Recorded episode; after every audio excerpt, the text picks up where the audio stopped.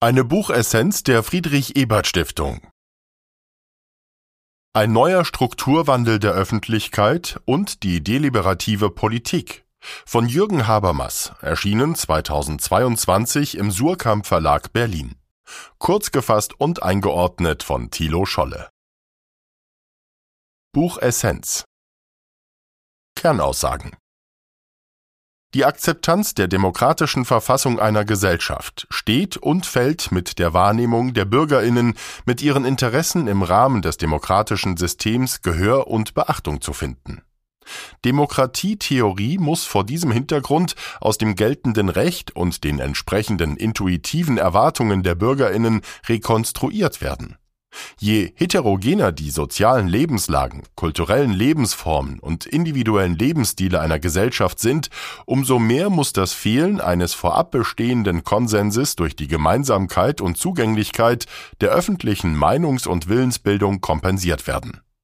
Den öffentlichen Medien kommt dabei eine entscheidende Funktion zu die Entwicklung digitaler Medien führt hier zu einem fundamentalen Wandel, der insbesondere zu voneinander völlig abgeschlossenen Diskursräumen führen kann. Einordnung aus Sicht der sozialen Demokratie Das Funktionieren öffentlicher Debatte ist für eine intakte Demokratie essentiell. Dies gilt umso mehr mit Blick auf die aktuell bestehenden Herausforderungen, etwa der ökologischen Transformation der Industriegesellschaft sowie der Bewältigung vielfältiger internationaler Krisen. Vor diesem Hintergrund erscheint die Auseinandersetzung mit der Frage nach der aktuellen Beschaffenheit von Art und Qualität öffentlicher Debatte sehr zentral, insbesondere mit Blick auf die Veränderungen in den öffentlichen Medien. Buchautor der am 18. Juni 1929 in Düsseldorf geborene Soziologe und Philosoph Jürgen Habermas zählt seit mehr als einem halben Jahrhundert zu den wichtigsten öffentlichen Intellektuellen in Deutschland. Seine Bücher und Texte werden auch international breit rezipiert und gehen in ihrer Wirkung weit über das universitäre Milieu hinaus. Nach der Promotion an der Universität Bonn im Jahr 1954 wurde Habermas 1961 mit der Schrift Strukturwandel der Öffentlichkeit Untersuchungen zu einer Kategorie der bürgerlichen Gesellschaft beim marxistischen Politikwissenschaftler und Verfassungsrechtler Wolfgang Abendroth in Marburg habilitiert nach einer Station als Leiter des Max-Planck-Instituts zur Erforschung der Lebensbedingungen der wissenschaftlich-technischen Welt in Starnberg wirkte Habermas vor allem als Professor für Philosophie an der Universität Frankfurt am Main, wo er 1994 emeritiert wurde. Buchinhalt mit dem Titel des vorliegenden Buchs stellt Jürgen Habermas bereits von vornherein einen klaren Bezug zu seiner Habilitationsschrift her. Wie Habermas einleitend feststellt, ist dieser Text bis heute seine erfolgreichste Veröffentlichung. Kern des aktuellen Bandes ist ein leicht überarbeiteter Beitrag für einen Sonderband der Zeitschrift Leviathan aus dem Jahr 2021, der sich der Fragestellung ein neuer Strukturwandel der Öffentlichkeit widmete Enthalten sind darüber hinaus ein für das Oxford Handbook on Deliberative Democracy geführtes Interview aus dem Jahr 2018 sowie ein überarbeitetes Vorwort zu einem Interviewband aus dem Jahr 2022. Überlegungen und Hypothesen zu einem erneuten Strukturwandel der politischen Öffentlichkeit das vor sechs Jahrzehnten erschienene Buch Strukturwandel der Öffentlichkeit enthält eine sozialgeschichtliche und begriffshistorische Darstellung des Verständnisses von Öffentlichkeit. Der Band zog Kritik auf sich, gab aber auch Impulse für weitergehende historische Forschungen. Entscheidend für Habermas war, für die Sozialwissenschaften ist damit der politische Begriff der Öffentlichkeit in einen breiteren sozialstrukturellen Kontext eingebettet worden bis dahin war der Begriff Öffentlichkeit eher im Kontext von öffentlicher Meinung weitgehend unspezifisch gebraucht worden. Während nun die soziologisch begriffene Öffentlichkeit im funktional differenzierten Gehäuse moderner Gesellschaften einen Ort zwischen Zivilgesellschaft und politischem System erhielt. So konnte sie auch im Hinblick auf ihren funktionalen Beitrag zur Integration der Gesellschaft und insbesondere im Hinblick auf die politische Integration der Staatsbürger untersucht werden Für die weitere Darstellung hier entscheidend ist die Funktion, die Öffentlichkeit für die Bestandssicherung des demokratischen Gemeinwesens erfüllt. In einem demokratisch verfassten Gemeinwesen mit dem Status freier und gleicher Staatsbürger können die Bürgerinnen gar nicht anders partizipieren als mit der intuitiven Unterstellung, dass die Bürgerrechte, die sie wahrnehmen, im Allgemeinen auch halten, was sie versprechen. Der normative Kern der demokratischen Verfassung muss, gerade im Hinblick auf die Stabilität des politischen Systems, im staatsbürgerlichen Bewusstsein, das heißt in den impliziten Überzeugungen der Bürger selbst, verankert sein. Nicht die Philosophen, die Bürgerinnen und Bürger müssen in der großen Mehrheit von den Prinzipien der Verfassung intuitiv überzeugt sein. Dies gilt auch für das Vertrauen darauf, dass Stimmen im demokratischen Verfahren gleich viel zählen, dass es in Rechtsprechung und im Regierungs- und Verwaltungshandeln grundsätzlich mit rechten Dingen zugeht. Demokratietheorie ist vor diesem Hintergrund nicht rein normativ, sondern muss Prinzipien aus dem geltenden Recht und den entsprechenden intuitiven Erwartungen und Legitimitätsvorstellungen der Bürger rational rekonstruieren. Deliberative Politik ist daher kein Ideal, an dem eine davon abfallende Realität gemessen werden muss, sondern in pluralistischen Gesellschaften eine Existenzvoraussetzung jeder Demokratie, die diesen Namen noch verdient. Denn je heterogener die sozialen Lebenslagen, die kulturellen Lebensformen und die individuellen Lebensstile einer Gesellschaft sind, desto mehr muss das Fehlen eines a fortiori bestehenden Hintergrundkonsenses durch die Gemeinsamkeit der öffentlichen Meinungs- und Willensbildung wettgemacht werden. Meinungsbildung durch Massenmedien lässt im zerstreuten Publikum der Staatsbürger einen Plural von öffentlichen Meinungen entstehen.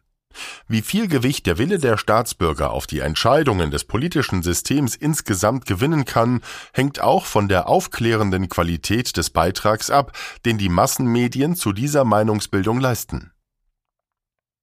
Der demokratische Strom der Meinungs- und Willensbildung der Bürger verzweigt sich jenseits der Wahlentscheidung und wird durch die von der Lobbyarbeit der Funktionssysteme belagerten Kanäle von Parteipolitik, Gesetzgebung, Justiz, Verwaltung und Regierung hindurchgeschleust. Die gefundenen Entscheidungen gehen im Rahmen der Gesetze aus Kompromissen zwischen funktionalen Notwendigkeiten, gesellschaftlichen Interessen und Wählerpräferenzen hervor. Diese Vielstimmigkeit an gegensätzlichen Meinungen in der Öffentlichkeit setzt voraus, dass ein alle Auseinandersetzungen legitimierender Konsens über die Grundsätze der gemeinsamen Verfassung besteht.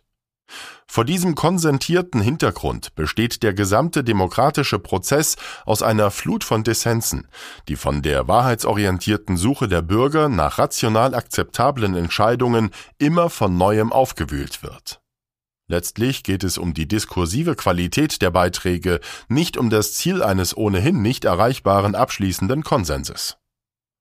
Ein organisierter Kapitalismus hat die demokratische Entwicklung im Westen in der Nachkriegszeit bis zur neoliberalen Wende geprägt. Während die Entwicklung des Sozialstaats in dieser Periode die Zustimmung der Bevölkerung zur Demokratie gestärkt hat, ließen sich im Zuge der Entfaltung einer Konsumgesellschaft auch schon privatistische Tendenzen zu einer Entpolitisierung beobachten. Seit dem neoliberalen Politikwechsel sind jedoch die westlichen Demokratien in eine Phase zunehmender innerer Destabilisierung eingetreten. Verstärkt wird dies durch die Herausforderungen der Klimakrise, den wachsenden Migrationsdruck sowie eine unter anderem durch den Aufstieg Chinas und anderer Schwellenländer sich verändernde weltwirtschaftliche und weltpolitische Lage. Im Inneren hat die soziale Ungleichheit in dem Maße zugenommen, in dem der Handlungsspielraum von Nationalstaaten durch die Imperative weltweit deregulierter Märkte eingeschränkt wurde. Für eine den Maßstäben deliberativer Politik genügenden Rolle der politischen Öffentlichkeit konkurrierende öffentliche Meinungen hervorzubringen, hat das Mediensystem eine ausschlaggebende Bedeutung. Die Relevanz digitaler Medien in Bezug auf einen erneuten Strukturwandel der Öffentlichkeit lässt sich etwa seit Beginn des neuen Jahrhunderts an Umfang und Art der Mediennutzung ablesen. Ob und inwieweit diese Veränderungen auch die deliberative Qualität der öffentlichen Debatte betreffen, ist offen. Allerdings sind die Zeichen politischer Regression mit bloßem Auge zu erkennen. Jedenfalls handelt es sich um eine mit der Einführung des Buchdrucks vergleichbare Zäsur in der menschheitsgeschichtlichen Entwicklung der Medien.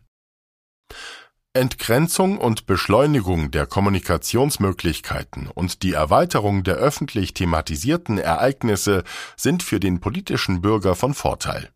Digitale Plattformen, die Beiträge nicht produzieren oder redigieren, verändern den Charakter der öffentlichen Diskussion tiefgreifend.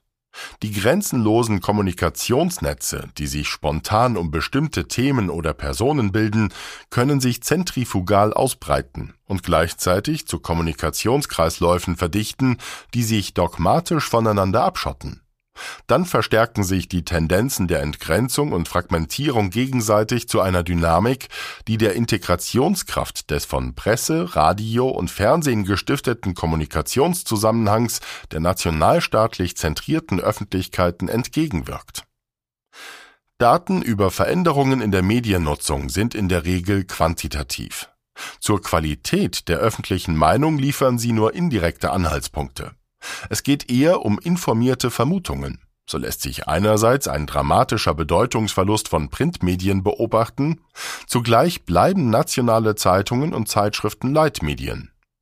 Der wachsende Zweifel an der Qualität der öffentlich-rechtlichen Medien geht vermutlich mit der zunehmend um sich greifenden Überzeugung vom wahlweise unzuverlässigen oder korrupten, jedenfalls zweifelhaften Charakter der politischen Klasse einher Daher kann davon ausgegangen werden, dass die Vielfalt der Medien auf der Angebotsseite einerseits wichtige Voraussetzungen für auf längere Sicht kritische und vorurteilsimmune Meinungsbildung erfüllt, auf der anderen Seite aber gerade die zunehmende Dissonanz vielfältiger Stimmen und die inhaltliche Komplexität der herausfordernden Themen und Stellungnahmen eine wachsende Minderheit der Medienkonsumenten dazu bewegt, digitale Plattformen für den Rückzug in abgeschirmte Echoräume von Gleichgesinnten Konsumenten zu nutzen.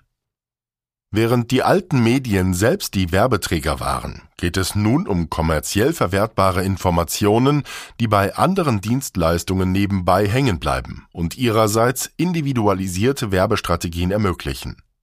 Auf diesem durch Algorithmen gesteuerten Weg befördern die sozialen Medien auch einen weiteren Schub zur Kommodifizierung lebensweltlicher Zusammenhänge. Auch die Arbeit von Redaktionen mit Bezug auf Verwertbarkeit im Internet ändert sich. Das verstärkt Tendenzen zu einem Verständnis journalistischer Arbeit als einer neutralen, entpolitisierten Dienstleistung.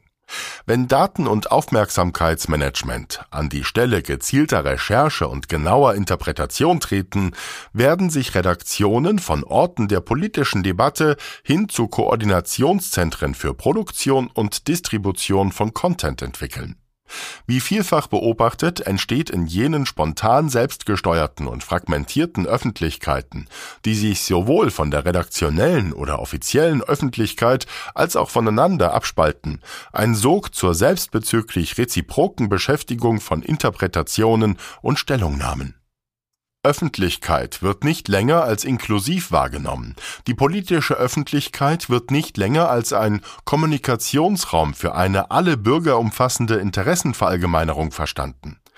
Digitale Plattformen sollen sich nicht jeder publizistischen Sorgfaltspflicht entziehen.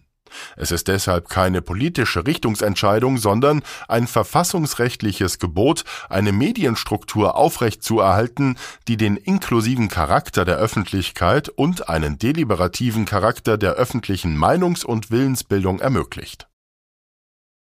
Deliberative Demokratie ein Interview Viele Praktiken im demokratischen Verfassungsstaat funktionieren nur, solange die Beteiligten bestimmte idealisierende Voraussetzungen machen.